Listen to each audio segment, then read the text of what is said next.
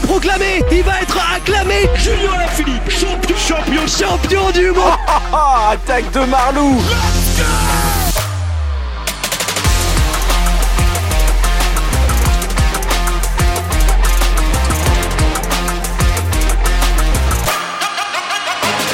Bonjour, bonjour à toutes et à tous et bonne année, bonne année à toutes et à tous. Euh, J'accueille tout de suite mon acolyte de toujours, François-Pierre Noël. Salut FP et bonne année. Salut Guillaume, salut à toutes et à tous et belle année à vous, une belle année avec plein de victoires des Français et de chouchou Godu surtout. Alors bon, cette euh, année 2023, on va la commencer alors pas réellement dans la joie et la bonne humeur dans Vélo Podcast, mais on se devait, on se devait de faire un épisode spécial BNB Hôtel. La fin de l'équipe euh, a donc été actée au 31 décembre plutôt au 31 décembre au soir à minuit. La BNB Hotel a disparu après euh, cinq saisons dans les pelotons euh, professionnels. Euh, on va FP déjà avant de livrer nos premières impressions accueillir notre invité du jour ou plutôt notre consultant du jour. C'est Étienne Gourceau de Sans Filtre. Salut Étienne. Bonjour Guillaume, bonjour FP. Bah, écoutez, merci beaucoup pour cette élévation au rang de consultant. Ravi de pouvoir discuter avec vous de du cas BNB Hotel, qui est quand même une très mauvaise nouvelle dans le cyclisme français. T'as raison, Étienne, très mauvaise nouvelle de voir une telle équipe euh, disparaître. Bon, déjà, FP, il faut quand même se dire une chose, c'est que si on fait un épisode spécial, c'est qu'il y a quand même des, il y a eu quand même certains rebondissements depuis maintenant plus de six mois euh, dans l'histoire de, de, cette équipe, et ça se termine en autre boudin, on peut dire ça comme ça. Effectivement, oui. Alors, on était assez optimiste l'été passé pour l'équipe BNB Hotel. En fait, c'est surtout, je pense, la chute qui nous fait dire aujourd'hui que c'est un échec total et que et ça nous fait mal quelque pas parce qu'en fait, on a eu tellement d'espérance euh, l'été passé. Je reprenais les déclarations, hein, notamment bah, de Didier Quillot, hein, qui a aidé, euh, soi-disant, les frères Pinot à trouver euh, un nouveau sponsor très puissant qui pouvait l'élever avec un budget de 15 millions. Hein, C'était prévu pour cette année, avec la ville de Paris en sponsor. on voyait voilà, que tout était prévu. J'ai encore les déclarations au mois de juillet dernier, pendant le Tour de France, à la fin du Tour de France, où Didier Quillot dit que c'est fait. Il dit on demande aucun financement à la ville de Paris puisqu'on a un sponsor privé qui va arriver. Enfin, tout était prévu. Il devait déménager de Bretagne à Paris. Bref, et avec Audrey Candorago qui était déjà annoncé comme euh, dans l'équipe féminine, euh, un projet avec un chessball, Michael Matthews annoncé à l'époque, Mark Cavendish pour l'équipe masculine. Bref, c'est un échec total. Et euh, pour tout vous dire, on avait essayé d'avoir des coureurs notamment, mais la plupart sont très marqués. évidemment, dans un podcast comme le nôtre, on aime bien avoir un peu des témoignages, mais c'est encore trop tôt pour beaucoup d'entre eux. Et puis voilà, on a assez un, peu attendu pour aussi avoir un peu plus de recul également, parce que on attendait de voir aussi qui allait pouvoir se, reclasse, se recaser pardon, dans d'autres équipes, Guillaume. Ouais, ouais, t'as as raison, FP, de dire qu'on essaie d'avoir des, coureurs, et c'est vrai que bah, dans les retours qu'on a eus, euh, c'était euh, non merci, je ne souhaite pas euh, parler de, ce cas, je souhaite, je souhaite passer à autre chose maintenant, on sent vraiment c'était même en fait c'était même pas de c'était même pas de la colère qu'on a senti dans, les coureurs dans, dans les personnes qu'on a contactées pour participer à ce podcast du dépit, en fait. du dépit c'est du dépit un sentiment de passer à autre chose parce que ça les a vraiment marqués hein. pour le coup FP c'était vraiment ça quoi effectivement mais moi j'ai envie de demander à Étienne euh, parce que évidemment toi avec le site sans filtre tu as beaucoup traité de ça mais la BNB Hotel en fin de compte est-ce que tu es d'accord avec moi que c'est un peu voilà ce côté montagne russe qui nous a fait tous dire à la fin on était vraiment comme les coureurs presque on s'est senti trahi en fait? Bah, pour rebondir sur ce que tu as dit. Euh, après le mois de juillet, donc après cette fameuse étape du Tour de France euh, qui s'est achevée aux Champs-Élysées, on a tout entendu. C'est-à-dire que Jérôme Pinault a fait des, euh, des, déclarations fracassantes avec la partenariat avec la ville de Paris. Comme tu l'as très bien dit, il y a eu Mark Cavendish qui a été annoncé. Il s'avère que c'était un fait que, je sais pas si vous avez lu l'interview d'Audrey Cordon-Rago, elle a pu discuter avec, justement avec Mark Cavendish, donc c'était un signe que c'était quasiment officiel. Il y a eu d'autres rumeurs qui annonçaient d'autres grands coureurs. J'avais vu passer Primoz Roglic. Bon, ça, ça me paraissait, avec le recul, c'était plus fantaisiste que réaliste. Maintenant, c'est clair qu'on est passé d'une équipe qui limite s'armait pour devenir World Tour sur les années à venir. Pourquoi pas sur les trois années à venir? On sait que le classement vient juste d'être remis à jour. À, ben, au néant complet, c'est-à-dire qu'il n'y a même plus d'équipe. Alors, vous deux, vous avez parlé des coureurs. Il y a aussi, les coureurs vont quand même pouvoir pour la plupart se recaser, que ce soit en amateur ou en professionnel.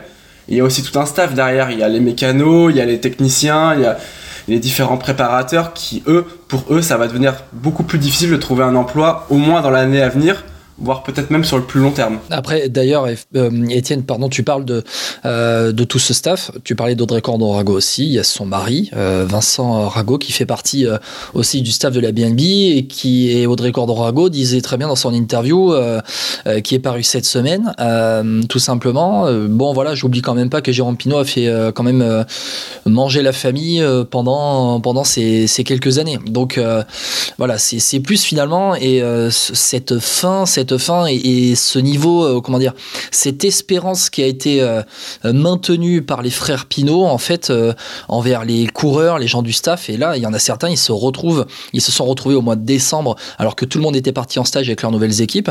ils se sont retrouvés au mois de décembre, en fait, encore à devoir repartir dans une recherche d'équipe. Et je pense que c'est ça, en fait, qui a entretenu ce qui a entretenu en fait ce sentiment de, dépit et de colère de, la part de certains. FP, non, t'es d'accord avec ça ou? Ah, Tout à fait. Et je tiens à, rappeler aussi le très grand geste de Pierre Roland, parce que évidemment, alors peut-être d'autres l'ont dit, enfin l'ont fait aussi, mais sans le dire. Peut-être, je pense à un Cyril Gauthier par exemple, qui n'a toujours pas d'équipe aujourd'hui et qui est un peu plus vieux. Mais Pierre Roland qui a dit voilà, qui avait visiblement quelques propositions et qui a dit je préfère que vous engagiez un jeune de la BNB plutôt que moi. Moi, ma carrière est faite et je m'arrête là. Et moi, j'ai trouvé que ce, voilà, Pierre Roland, dans toute sa classe, mais qu'on lui connaissait déjà évidemment, euh, bah, je trouve qu'il il en sort encore plus grandi, euh, malheureusement, avec cet arrêt d'équipe, en fait. Étienne, tu, faisais euh, bien hein, de rappeler un peu le, le déroulé des faits, on va dire, de, ces derniers mois, parce que c'est vrai qu'en fait, ce projet-là de, grande équipe, parce qu'à la base, à BNB Hotel ne devait plus rester qu'une une équipe Conti, ça devait être quand même une grosse équipe pro team, il devait candidater pour la D2 internationale. Euh, on arrive au début de l'été, avant le Tour de France, on, a des bribes qui nous disent euh, bon, ben voilà, la BNB Hotel euh, veut se greffer à des gros sponsors, il y a une grosse arrivée de sponsors. On entendait parler d'Amazon aussi il me semble. Hein. Il y avait Amazon qui était. Euh, oh, je pense que honnêtement, on a eu tout. On a eu, on a eu Sephora, on a eu une époque. Ouais, voilà, exactement. mais... on entendait parler quand même de gros sponsors comme ça. Il y a eu la ville de Paris ensuite, euh, qui aurait pu mettre, euh, en tout cas, son nom. Il y avait comme une sorte de prête-nom pour participer encore plus au Tour de France. Et puis ensuite, au fur et à mesure, c'est ça, Étienne, des semaines passant, on s'est rendu compte finalement que bah, tout le monde était de moins en moins, en moins, en moins, en moins, en moins encore. optimiste. Optimiste, confiant voilà, c'est ça un peu le mot que je cherchais pour la suite de la BNB Hotel. Disons que le premier gros signe d'alerte, je sais pas si vous vous souvenez, c'est au moment des inscriptions des équipes euh, sur la liste UCI. Et à partir de là, je pense que c'est vraiment là que le jeu de dupe a commencé entre euh, Jérôme Pinault et ses, coureurs, à base de promesses euh, non tenues, de mensonges, qui ont abouti à cette situation qui en est que l'équipe a disparu. Mais c'est vrai que bon, je, suis, je suis assez actif sur Twitter, comme vous pouvez le voir il y a beaucoup de, de, de twittos qui ont commencé à alerter sur cette situation, qui n'ont pas forcément été pris au sérieux et sont avérés, enfin il s'est avéré que c'était eux qui avaient raison sur la situation. Et c'est là que, enfin, les coureurs, je trouve ça bizarre qu'ils aient pas eu la puce à l'oreille plus tôt. C'est-à-dire qu'ils devaient savoir que, que euh, la situation n'était pas si bonne que ça au sein de l'équipe. Mais euh, et puis je comprends pas aussi pourquoi on ne les a pas autorisés plus tôt à pouvoir chercher une équipe en sachant que la BNB n'était pas sûre de repartir en 2023. Alors après, Étienne parle du mois de novembre avec l'inscription euh, des dépôts de dossiers pour le Pro Tour. Euh, il y a quand même au mois d'octobre la conférence de presse à la veille de la présentation du parcours du Tour de France 2023, la conférence de presse qui est annulée. Il devait y avoir une grande conférence de presse en grande pompe avec euh, certainement annonce de sponsors pour 2023 et tout qui a été annulée à la veille de la présentation du Tour de France. J'ai été à la présentation du Tour de France FP et je peux te dire que euh, Jérôme Pinon, on l'a pas vu une seule fois dans les travées euh, du Palais des Congrès euh, à Paris. Et voilà, Marc Cavendish avait été interrogé un petit peu par les journalistes après aussi dans la conférence de presse d'après présentation. Est-ce qu'on vous verra en 2023 au départ? Du Tour Bon, Cavendish, il disait on l'espère. Donc voilà, je, je te c'était un élément de contexte, un hein, FP, mais c'était quand même pour dire que là, le premier gros, gros signal d'alerte, ça a été la conf euh, annulée à la veille de la présentation. Ouais, moi je voulais répondre à Étienne sur le côté euh, comment ils n'ont pas pu être alertés avant. Moi je pense aussi, tu vois, on le voit bien dans l'interview d'Audrey Cordorago, hein, que je vous invite à lire, c'est dans le Télégramme, hein, début janvier. En fait, on a l'impression que les frères Pinot, ils ont fait croire que ça allait toujours s'arranger. Et je pense qu'ils avaient un, crédit très fort auprès des coureurs et même euh, des féminines. C'est-à-dire, je pense qu'on leur a fait vraiment fait croire un gros projet solide. Tu vois, elle le dit, on nous a présenté les maillots, on nous a dit un peu le programme, tout était prêt en fin de compte, je pense, et il leur manquait en fait au final vraiment le principal, c'était l'argent, le sponsor. Et je pense que même dans ce projet, les frères Pinot, je pense qu'ils se sont presque menti à eux-mêmes, tu vois, ils sont presque persuadés eux-mêmes que ça allait s'arranger. En fin de compte, tu trouves pas un sponsor, et je pense que Jean-René Bernaudot est bien placé pour en parler. Ça, euh, c'est que un sponsor dernière minute, c'est très très compliqué. Et même lui, t'imagines à l'époque avec son équipe qu'il avait avec Vaucler, Roland, euh, ils avaient une superbe équipe, ils ont eu du mal à trouver après B-Box. Donc les frères Pinot, ils se sont presque menti à eux-mêmes et ils ont embarqué tout le monde là-dedans. Et les coureurs qui étaient un peu perdus, ça arrive entre octobre et novembre, tout le monde est en vacances, les équipes ont la plupart fait leur choix pour les coureurs, sachant que cette année c'est un mercato très difficile hein, pour les coureurs sans contrat. Ils ont essayé d'y croire jusqu'au bout, comme un peu leur bouée de sauvetage. Euh, tu vois ce que je veux dire, Étienne? C'est vraiment le dernier cours, j'ai pas d'autre solution. Écoute, je vais croire en ce projet, j'ai pas le choix en fin de compte. Oui, tout à fait. Et euh, ce n'est pas pour défendre Jérôme Pinot que je viens de charger euh, assez, euh, assez fortement, mais il est vrai que j'ai vu un article, alors je ne saurais retrouver la source malheureusement, qui disait que visiblement la ville de Paris les avait un peu plantés au dernier moment et sans trop d'explications. Ce qui peut aussi expliquer le branle-bas de combat au sein de, la formation BNB Hotel et en particulier des frères Pinot qui se sont retrouvés un peu dans la panade.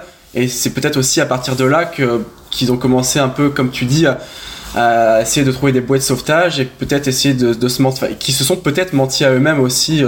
Comme tu l'as si bien dit. Mais après, moi, ce qui m'intrigue avec ce, ce, ce, projet, quand même, il faut bien le dire, c'est que est-ce qu'on a déjà vu un sponsor euh, affiché sur le maillot qui ne paye rien? Parce que il y a ça aussi, moi, je trouve.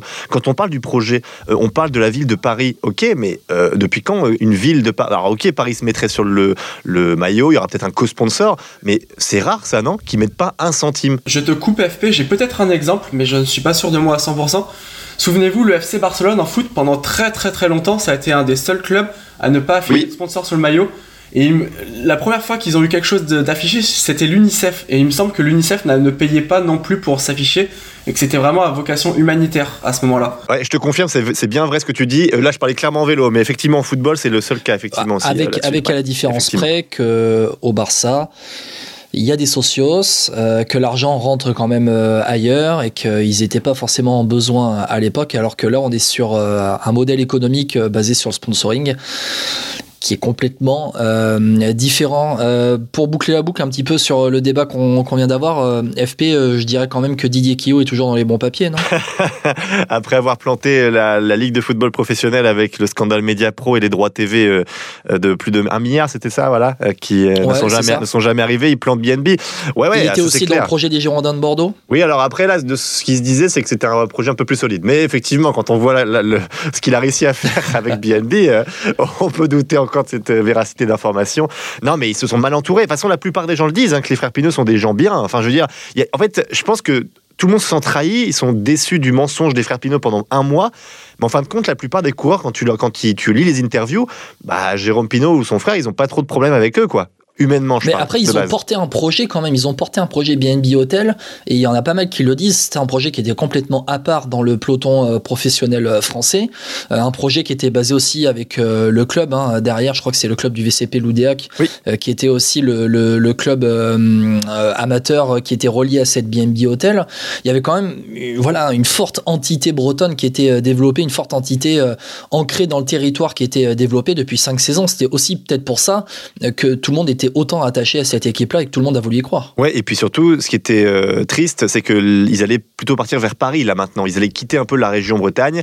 Euh, ils ont un peu. Alors c'est ça aussi, c'est qu'ils ont ils sont mis à dos les mauvaises personnes parce que, allez, pour schématiser, ils ont dit un peu à la région Bretagne, merci pour tout, on n'a plus besoin de vous, on part à Paris. C'était un peu vraiment, tu sais, quand as, tu commences à avoir un peu d'argent et tu dis bon écoute, je vais acheter une plus grosse maison maintenant, euh, j'oublie mes amis du quartier. Enfin, tu vois ce que je veux dire? Ça fait très comme ça, tu vois. Je trouve il y avait ce Ouais, côté ouais. euh, un peu j'oublie qui m'a aidé avant, et je pense qu'ils ont eu le retour de bâton quand ils sont revenus les voir après, notamment BNB, pour demander de l'argent. Je sais pas ce qu'en pense Étienne là-dessus, mais je pense qu'il y, a y ça aussi qui a joué. Bah, tu as, je pense que tu as raison, ça fait un peu le, le petit gars de province qui, euh, qui tente sa chance à Paris, qui se plante et qui revient voir euh, papa, maman ou ses amis pour leur dire est-ce que vous pouvez m'héberger? Maintenant, euh, j'aimerais aussi rebondir sur ce que tu as dit, Guillaume. Tu as dit quelque chose de très intéressant. Je ne sais pas si pour il y a deux, il y a ceux, il y a des gens qui vont certainement découvrir le podcast ou qui découvrent le podcast depuis peu. Mais euh, le vélo, c'est un modèle économique où il n'y a que le sponsoring. Il n'y a pas de rentrée publicitaire, euh, il n'y a pas de rentrée surtout d'argent lié à la tribune. Le cyclisme est un sport totalement gratuit.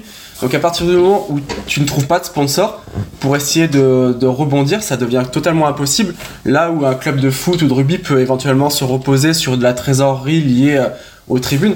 Donc ce qui fait que c'est aussi ça qui fait que dès qu'un sponsor lâche une équipe, tu as parlé du cas, vous avez parlé tous les deux du cas Europe Car entre 2010 et 2011, mais ça devient vite très très très compliqué pour une structure de, de, de se pérenniser pour l'année suivante. Oui, et puis il y a aussi, euh, Étienne, les droits télé dans d'autres sports qui peuvent, euh, qui peuvent aussi rentrer en compte. Et on se rappelle, euh, notamment, c'était Oleg Tinkov qui avait lancé le débat il y a quelques années, quand il avait Tinkov Saxo de, de Contador, qui voulait complètement révolutionner le, le modèle économique du cyclisme.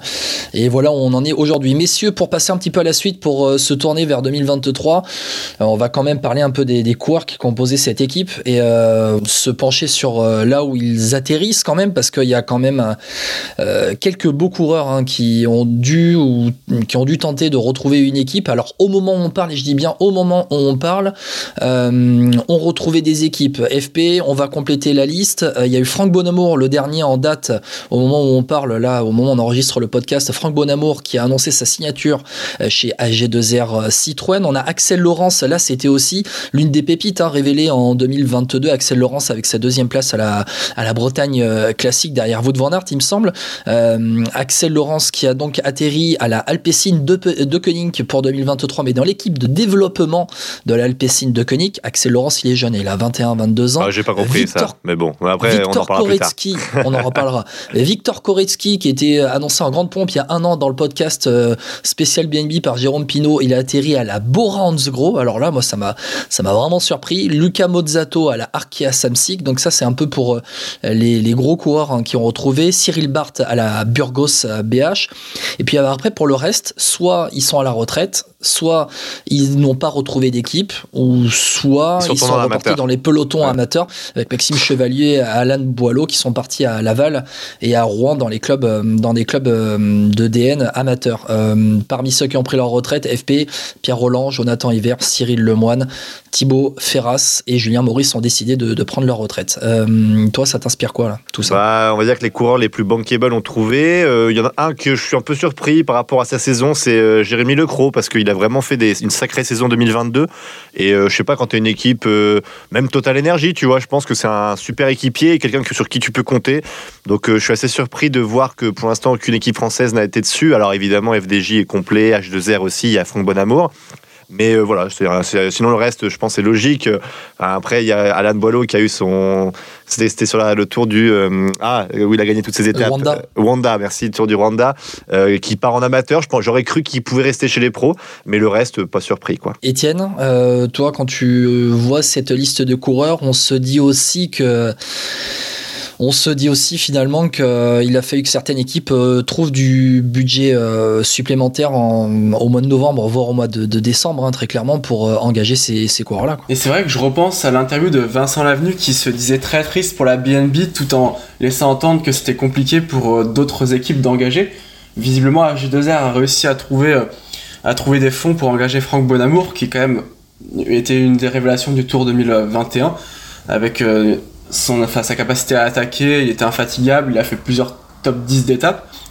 Euh, FP a, commencé à le souligner, mais c'est vrai que je suis un peu surpris par le choix d'Axel Laurence, qui, va se retrouver dans une équipe réserve à, ne faire que des courses concis. On parle quand même de quelqu'un qui a fait deuxième de la Bretagne classique derrière Wout van donc c'est quand même pas un mince résultat. Il a quand même fait un mois de septembre assez extraordinaire derrière, notamment sur la, sur la, Crow Race.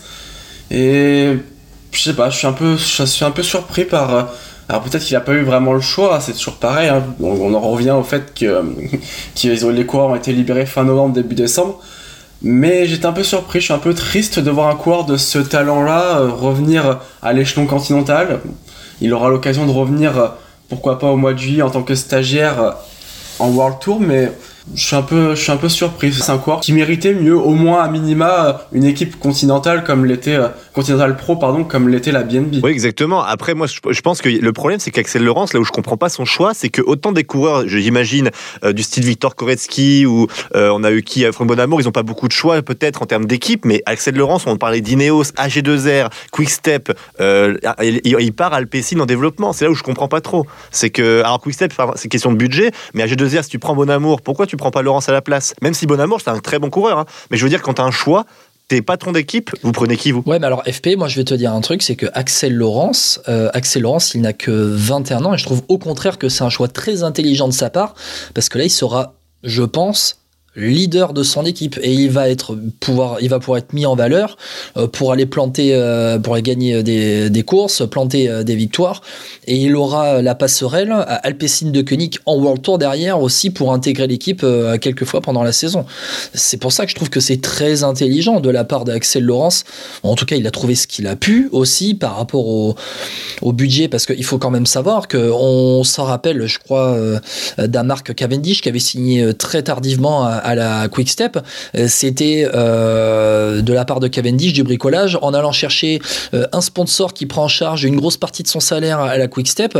Là pour Axel Laurence il y a bah voilà, ou même pour les coureurs de la BNB Hotel, pour retrouver une équipe à ce moment-là de l'année, c'est peut-être aussi ça. Qui est prêt à étendre son contrat ou à demander une rallonge de budget à son sponsor pour accueillir un coureur? Axel Laurence, bon, il a 21 ans, il a certes fait une deuxième place à Plouet l'année dernière, mais il n'a fait que ça réellement dans sa carrière entre Plouet et la Croix Race. Oui, d'accord, mais je veux dire, pour son développement, moi, ce que je comprends pas, tu me dis, il va être leader sur certaines courses, oui, mais sur les petites courses, parce qu'en fait, il va, il, va, il va avoir le même profil que Mathieu Van mais Poel calendrier certaines- belge. Ouais, mais bon, alors, super, il va- il va gagner- il va gagner Il y, a- il y a une Ah, il va énormité gagner- quand même sur ce Ah calendrier. super, à, à la victoire sur la première étape de l'Eurométropole, je suis impatient, tiens. Non mais, non, mais tu vois, je veux dire, Axel Laurence, si, si tu veux le Est-ce voir... qu'il aurait eu mieux avec la BNB Bah, BNB, déjà, il aurait été leader, déjà. Et puis, euh, je pense qu'il aurait fait les grosses courses françaises. Et la deuxième place sur la Bretagne Classique, peut-être qu'il la fera plus, puisqu'il sera peut-être plus mis euh, dans les meilleures dispositions pour euh, être leader dans ce genre de course tout de suite. Il, il- peut-être qu'il va devoir attendre un an, deux ans, voire plus, parce que il y a Mathieu Van Der Poel, parce qu'il y a d'autres coureurs à la Pecine. Et je suis pas sûr que ce soit la meilleure équipe dans ce profil-là. Après, à H2R, il y avait le même souci avec Cosnefroy. Mais je pense que euh, c'était possible, peut-être, d'avoir un leader à deux têtes, parce que Axel Laurent, c'est vraiment un, très, un coureur très prometteur. Et c'est frustrant, je trouve. Étienne, le mot de la fin pour toi, avec notamment les autres coureurs. hein, Pierre Roland, tu en avais parlé, FP, qui a choisi de prendre sa retraite. C'est aussi, ça sonne la fin aussi de, la carrière de certains coureurs qui ont quand même fait une, belle carrière et d'autres, hein, comme Pierre Barbier, qui n'ont toujours pas retrouvé d'équipe. Pierre Barbier, j'aurais été une équipe qui euh, veut jouer soit une montée, soit un maintien dans un, échelon. Je l'aurais pris parce que c'est quelqu'un qui, qui, gagne rarement, mais qui est capable souvent de faire des top 5, euh, entre top 3 et top 5. Quelqu'un qui est pas capable de, rapporter quelques points, malgré de rien, une équipe qui peut être précieux. Je vais reprendre l'exemple de l'autre équipe bretonne, Arkea Samsic, qui elle a plutôt fait une bonne saison 2022. Ils ont eu beaucoup de coureurs de ce du profil de Pierre, de Pierre Barbier, qui ont, je pense à Hugo Hofstetter, voire d'autres, qui ont marqué des points sur des grosses courses sans forcément scorer en termes de, de victoire. Et je pense qu'un Pierre Barbier aurait eu un profil assez intéressant pour, euh, pour bon nombre d'équipes. Après, ben, on a vu l'année dernière des coureurs comme Domenico Pozzovivo retrouver une équipe. Je crois que c'était fin janvier, début février 2022 qu'il a retrouvé une équipe Pozzovivo. Donc, Ouais. donc euh, ce n'est pas encore totalement mort pour eux. Et puis, pour revenir encore une fois sur Pozzovivo, ça lui a pas empêché de faire une magnifique année avec, euh, avec la formation Intermarché. Euh, juste pour préciser, Pierre Barbier a annoncé qu'il avait trouvé une équipe. hein, on ne sait pas encore laquelle. On ne sait pas encore. C'est au moment où on parle. À chaque fois, on dit bien au Voilà. moment où on parle et euh, on ne sait pas, on connaît pas sa destination. Comme un autre coureur en plus de Franck Bonamour, il me semble. Il me semble qu'il y avait trois coureurs. Ah oui, c'est pas Raphaël Parisella qui a trouvé aussi? Je crois que c'est Oui. ça. Raphaël Parisella, il n'a pas encore annoncé euh, où il allait. Voilà, Pierre Barbier, on ne connaît pas encore sa destination, mais euh, c'est vrai que ben, son annonce, elle arrive tard. hein. On, on on enregistre début janvier euh, ce podcast-là et on ne connaît toujours pas sa destination. C'est dire un peu la difficulté que ça a été pour ces coureurs de retrouver une équipe, donc après l'arrêt de la BNB Hotel. Bon, ben, merci en tout cas, Étienne, d'avoir été euh, avec nous pour ce, débat. Euh, Étienne, tu vas revenir très bientôt dans Vélo Podcast. Mais merci à vous deux, ça faisait très longtemps que je n'étais pas intervenu depuis la légendaire finale du quiz un certain mois de juillet, août 2020 où ça avait été extraordinaire. Un podcast fait en direct justement avec un quiz d'une intensité rare. Je suis ravi de revenir avec vous et puis si vous me réinvitez, je serais heureux de vous de reparler vélo avec, euh, avec toi Guillaume, avec toi FP aussi. Euh, aussi intense que la finale de la Coupe du Monde, hein, on peut dire. euh, Oh, ça. Il y, a- il y a eu une remontada. Ah, J'ai oublié le résultat. Bon, en tout cas, merci euh, Étienne. On vient de parler euh, FP euh, des garçons, mais dans ce projet BNB Hotel, eh bien, il y avait aussi un projet euh, féminin. Et, et là, et là ben, c'est Julien Després d'Actu Cyclisme féminin qui, euh, féminin qui va intervenir pour nous parce que ben, là aussi, on a parlé d'Audrey Cordon-Rago, c'est un beau projet qui a capoté. Aïe aïe aïe, attention Philippe, le parapluie Bon, FP, on vient de parler des hommes, de la BNB Hotel homme qui vient de, de disparaître après 5 saisons, 36 victoires, mais devait y avoir en 2023 un grand projet de création d'équipes féminines. Et pour en parler, FP, on accueille forcément Julien Després d'Actu Cyclisme Féminin. Salut Julien et bonne année. Salut Guillaume, c'est le FP, bonne année à vous deux. Beaucoup de victoires à suivre hein, et à commenter. Ah oui, on espère, on espère. Malheureusement, pas de victoire BNB, en tout cas cette année, avec ce qui s'est passé. Alors, Julien, euh, on sait, il y a eu l'interview, hein, on en a parlé tout à l'heure brièvement avec Étienne d'Audrey Cordon-Rago, hein, qui a été vraiment euh, impressionnante dans son interview en parlant qu'elles se sont fait balader, les filles. Euh, je donne un peu les grands noms, mais euh, tu vas pouvoir peut-être me corriger si je me trompe. On parlait d'Audrey Cordon-Rago, donc en tant que leader, euh, Lucie Jounier, Tiffaine Laurence, Roxane Fournier, chez les Françaises notamment, sept étrangères qui avaient donné leur accord. Julien, est-ce que tu avais d'autres noms peut-être à nous, donner? Bah, Chez les Françaises, non. alors il y aurait eu Margot Vigier qui avait été approchée. la Toulousaine, qui, qui, se retrouve aussi bah, sans équipe pour cette année. Euh, sinon, euh, oui, beaucoup d'étrangères, de faire vraiment une grosse équipe avec des, des beaux noms pour le sprint, pour la montagne. Ton point de vue, toi, sur cet euh, arrêt, enfin cet arrêt, cette mort, cette équipe mortenay, l'équipe mortenay, pardon, de, de la BNB Hotel, on a l'impression qu'en fait, Audrey Cordorago, c'était elle qui portait tout le projet en fin de compte avec le frère de Jérôme Pinault. on a cette impression-là, surtout après l'interview qu'elle a donné, une très belle interview. Alors déjà, il faut savoir que Audrey, à mon avis, c'était pas la personne à qui il fallait faire ce genre de coup-là, parce qu'elle est très bretonne, donc très rancunière. Mais je pense qu'ils se sont surtout appuyés sur Audrey Cordon-Rago pour faire leur recherche de, sponsors. Hein. C'était euh, c'était l'image. Elle n'était pas tant impliquée que ça dans l'équipe. Elle, était plus en attente d'une équipe plutôt que euh, d'avoir son nom associé à ça. Après, pour le coup, euh, il y a quand même dans l'interview, il faut le rappeler, l'interview qui est parue là en début de semaine dans le journal Le Télégramme. très belle interview, interview vérité d'Audrey Cordon-Rago elle dit quand même qu'elle a été contactée et que c'est à partir de ses contacts, en tout cas de, son répertoire, de son cercle de connaissances à Audrey Candorago, euh, que le recrutement pour l'équipe BNB Hotel a été fait, que c'est elle qui portait le projet, que c'était le frère Pinault euh, qui devait en être euh, le directeur, un peu le manager de, de cette équipe-là, de mener le projet avant qu'Audrey Cordorago ne prenne sa retraite et ne prenne le lead sur cette équipe-là. Euh, c'est aussi pour ça qu'Audrey Candorago, Julien, dans, l'interview, elle est aussi acerbe parce que finalement, elle y a mis toute sa passion, euh, toute son énergie à créer euh, cette équipe-là, qui devait être ben, un peu le, les, deux dernières années, je crois, de sa carrière. Et finalement, elle se retrouve à devoir repartir. Alors, en plus, elle avait quitté une équipe World Tour à Trek Segafredo et elle se retrouve là dans une équipe espagnole continentale. Après, je précise aussi une chose, c'est que Audrey Cordorago aussi, elle y a cru encore plus que les hommes, puisque les hommes, eux, on leur a dit, assez, enfin, assez vite, très tard aussi, fin novembre, mais que les, femmes, on aura dit, oui, mais vous inquiétez pas, vous, ça va, ça va se faire quand même. Il y a eu aussi ça. Et elle, elle a été mêlée à toutes les discussions. Apparemment, d'après ce qu'elle dit, elle était mêlée à toutes les discussions, avec le suivi aussi euh, des sponsors. Est-ce que ça allait se faire? Est-ce que ça allait pas se faire? À chaque fois, en direct, le frère Pinault euh, disait à, disait à disait à Audrey Cordon-Rago, oui, oui, t'inquiète pas, ça va se faire, on va, y arriver. on va y arriver, les vélos arrivent la semaine prochaine. C'est que c'était, ils se sont toutes fait un peu balader hein, quand on entend parler un peu d'autres coureurs euh, moins médiatisés, style Roxane Fournier qui a, qui a même cru qu'elle allait arrêter le vélo parce qu'elle avait été dégoûtée de ce monde-là. Donc euh, c'est vrai que c'est un peu, c'est un peu délicat, mais Audrey portait vraiment le projet et effectivement c'était son idée de reprendre l'équipe euh, en 2024 vu qu'elle elle, elle avait décidé d'arrêter après Paris.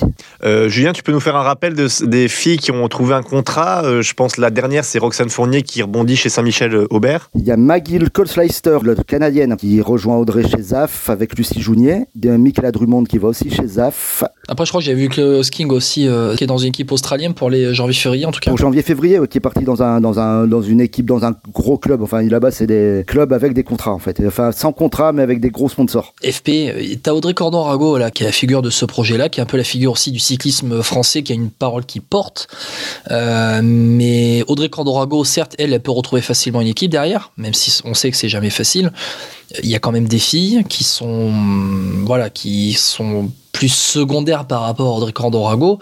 Euh, pour elle, c'était, euh, tu, en parlais aussi, hein, c'est quasiment la fin d'une carrière pour, pour ces filles-là. Ouais, c'est la fin d'une carrière. Puis après, Il y a, en fait, ce qui est frustrant, c'est que le projet sur le papier, c'est comme les hommes un peu. Il y, avait un peu ce côté excitant. Vraiment, on avait envie de voir une grosse équipe française qui se construit avec des étrangères. Comme l'a dit Julien, sur le papier, c'était une équipe assez solide. hein, on, va, on va être honnête. Hein. Euh, ok, c'était pas une équipe top mondiale, mais ça pouvait aller derrière les équipes. euh, moi, je pense style derrière la FDJ Suez, hein, si on peut dire ça, Julien. Je sais pas si je me trompe. C'était ouais, c'était au, au moins du niveau Cofidis ou du, c'était ah du ouais, gros niveau. ouais. C'était du gros niveau. Il y avait, il devait faire signer la championne olympique surprise, enfin la championne olympique un peu surprise de Tokyo, Anaki Zonofer. Euh, il devait faire signer Elisabeth Holden, qui est une grimpeuse anglaise. Ils avaient vraiment un effectif pour briller un peu partout dès le début de saison pour se faire inviter sur le tour. Ouais, et pour aller chatouiller certaines, certaines équipes World Team. ouais. Parce que c'est ça qui est frustrant en fait, c'est qu'on se dit que cette équipe elle avait tout pour réussir et encore une fois, bah voilà, avec ce manque de sponsoring et en plus à la fin on l'apprend, c'est qu'en plus Ricardo Rago, c'est même pas Jérôme Pinault qui lui dit, c'est elle qui appelle les patrons de BNB Hotel pour savoir ce qui se passe en fait. En direct. En direct, elle dit. Elle les appelle, elle les appelle en direct, c'est-à-dire qu'à un moment donné, je crois qu'il y a une, il y a une visioconférence qui est prévue avec euh, avec les filles et euh, Audrey Cordorago, euh, elle apprend, je crois aussi dans la presse que euh, il y a un sponsor, en tout cas, euh, que le projet est en train de, capoter. Donc elle, décide de décrocher le téléphone et d'aller appeler les patrons du, groupe BNB Hotel, euh, qui est le sponsor titre de, de l'équipe euh, masculine, et les patrons qui apparemment ont annoncé le matin même aux frères Pinault qui se désengageaient euh, du projet complètement, c'est-à-dire euh, hommes euh, et femmes. Euh, le soir, ils le disent à Audrey Cordorago. Audrey Cordorago qui apparemment, d'après ce qu'elle dit dans la journée, a eu encore la confirmation des Pinault que non, non, ça, il fallait continuer à y croire. Il y a, il y a eu tout aussi ce, ce micmac qui a été Bah, fait, qui a été fait quoi autour. C'est surtout que les, les frères Pinot lui ont, lui ont surtout dit oui, c'était réglé en 10 minutes, c'est bon quoi. On- on- Oui. Oui, oui, oui, oui. Et le lendemain, il y a eu une, une visioconférence. Donc ça, c'est ce qu'a dit aussi Audrey Candorago dans l'interview du Télégramme. Le lendemain, il y a une visioconférence avec toutes les filles. Et là, elle n'y assiste pas parce que, euh, ben voilà, elle a appris aussi comment, euh, comment ça allait se terminer. Quoi. Julien, chez les jeunes, euh, est-ce qu'il y avait, tu as eu contact avec quelques coureuses peut-être euh, là-dessus? Alors, euh, nous, on a discuté un peu avec Tiffaine Laurence, qui s'est fait, euh, qui est sur le même avis que son frère, qui se sont fait balader largement, quoi. Et à savoir également que euh, le père de Tiffaine Laurence et de- d'Axel Laurence était mécano dans l'équipe, et lui aussi se retrouve le bec dans l'eau. Ah, on l'oublie, hein, c'est comme Audrey Cordorago, tu le rappelé tout à l'heure euh, fort justement, Guillaume, c'est que c'est son mari, hein, je crois, euh, qui euh, Vincent aussi, Rago. euh, mais qui est mécano, il est oui mécano, hein, lui aussi. Qui est mécano, ouais, ouais. Et voilà, il y a aussi ça, c'est que c'était vraiment une, une équipe très familiale avec euh, voilà père, mère, cousin, euh, frère, sœur qui étaient dans la même équipe. Et effectivement, euh, l'arrêt de cette équipe, ça est vraiment des familles qui vont souffrir certainement financièrement. Et c'est le plus difficile aussi, parce que euh, je pense que les frères Pinot en avaient conscience. Mais voilà, cet arrêt d'équipe, euh, ils ont vraiment mis sur le carreau des, des familles, quoi. Mais euh, après, tu sais, c'est un peu le problème des, ce dire, des, des, des mythomanes, c'est qu'ils restent tellement dans leurs mensonges qu'ils n'arrivent pas après à avouer que en fait c'est cramé quoi. Donc il y a aussi peut-être cette part de, je sais pas comment annoncer que c'est mort quoi. Bien sûr. Et puis après, le, bah, comme on en on l'a dit juste avant avec Étienne pour les hommes, hein, je disais, ils ont peut-être même pu croire à leurs propres mensonges. On s'est dit que le projet était quasiment fait. On a l'impression que même eux, ils avaient plus qu'à signer avec le, il manquait le stylo, il fallait signer le papier. Mais malheureusement, ça s'est pas passé comme ça du tout. Donc euh, voilà, je pense que pour eux, il y a aussi cette, ils n'arrivaient pas à croire que ce projet n'allait pas pouvoir avoir lieu. Je pense que eux-mêmes au fond, euh, ils- pour eux, c'était quasi fait en fait depuis juillet. Bah, ils sont tellement engagés dans les médias, tellement engagés auprès des coureurs que ouais c'est euh, c'est compliqué. Et souvenez-vous à l'époque quand même, hein, ce qu'on disait, c'est qu'on disait, ils auraient pas dit ça en juillet si c'était pas déjà signé. Je me rappelle que beaucoup de médias aussi disaient, ils l'annoncent mais c'est quasi officiel parce que euh, c'est pas possible d'annoncer quelque chose qui va pas se faire en fait. On avait l'impression que c'était fini ce temps-là aussi, même dans le vélo. Or, euh, bah, on se fait rattraper quoi. Bah, t'a- T'annonces pas ça la veille de l'arrivée du tour si c'est pas fait quoi. Ah mais on est d'accord, hein. Euh, clairement. En, en termes de pub, c'est horrible. Après, est-ce qu'ils ont bien été entourés, mal entourés, mal conseillés? Ça, on saura, on saura jamais de toute façon. Et je suis pas sûr qu'ils s'expriment un jour sur le sujet. Après, moi, ce qui m'a. Ah, Pardon, euh, Guillaume, je me permets juste une idée pour Julien, pour le cyclisme féminin. Ce qui m'a embêté aussi dans l'interview d'Audrey Cordorago, c'est vraiment d'où, enfin, la genèse de ce projet féminin. On a l'impression que tu as vu qu'elle explique, elle dit, il y a une mère de famille, je crois, hein, qui vient voir Jérôme Pinot en disant, bah, il n'y a pas de fille chez vous. Et lui, il dit, ah bah, si, si, euh, on va le faire. Tu as l'impression que c'était même pas un projet d'une. Tu vois, l'envie réelle de Jérôme Pinot Non, de dire. non, non, attends, FP, attends, Ah, FP, ça n'a pas été totalement comme Ah, ça. bah, ce que tu dis, moi, je comprends comme Ça n'a ça. pas été, ça a pas été totalement comme ça. Ça a été oui, c'est dans notre idée de faire l'équipe, mais pour l'instant, c'est un peu tôt, on va pas la faire tout de suite et on va pas l'improviser comme ça.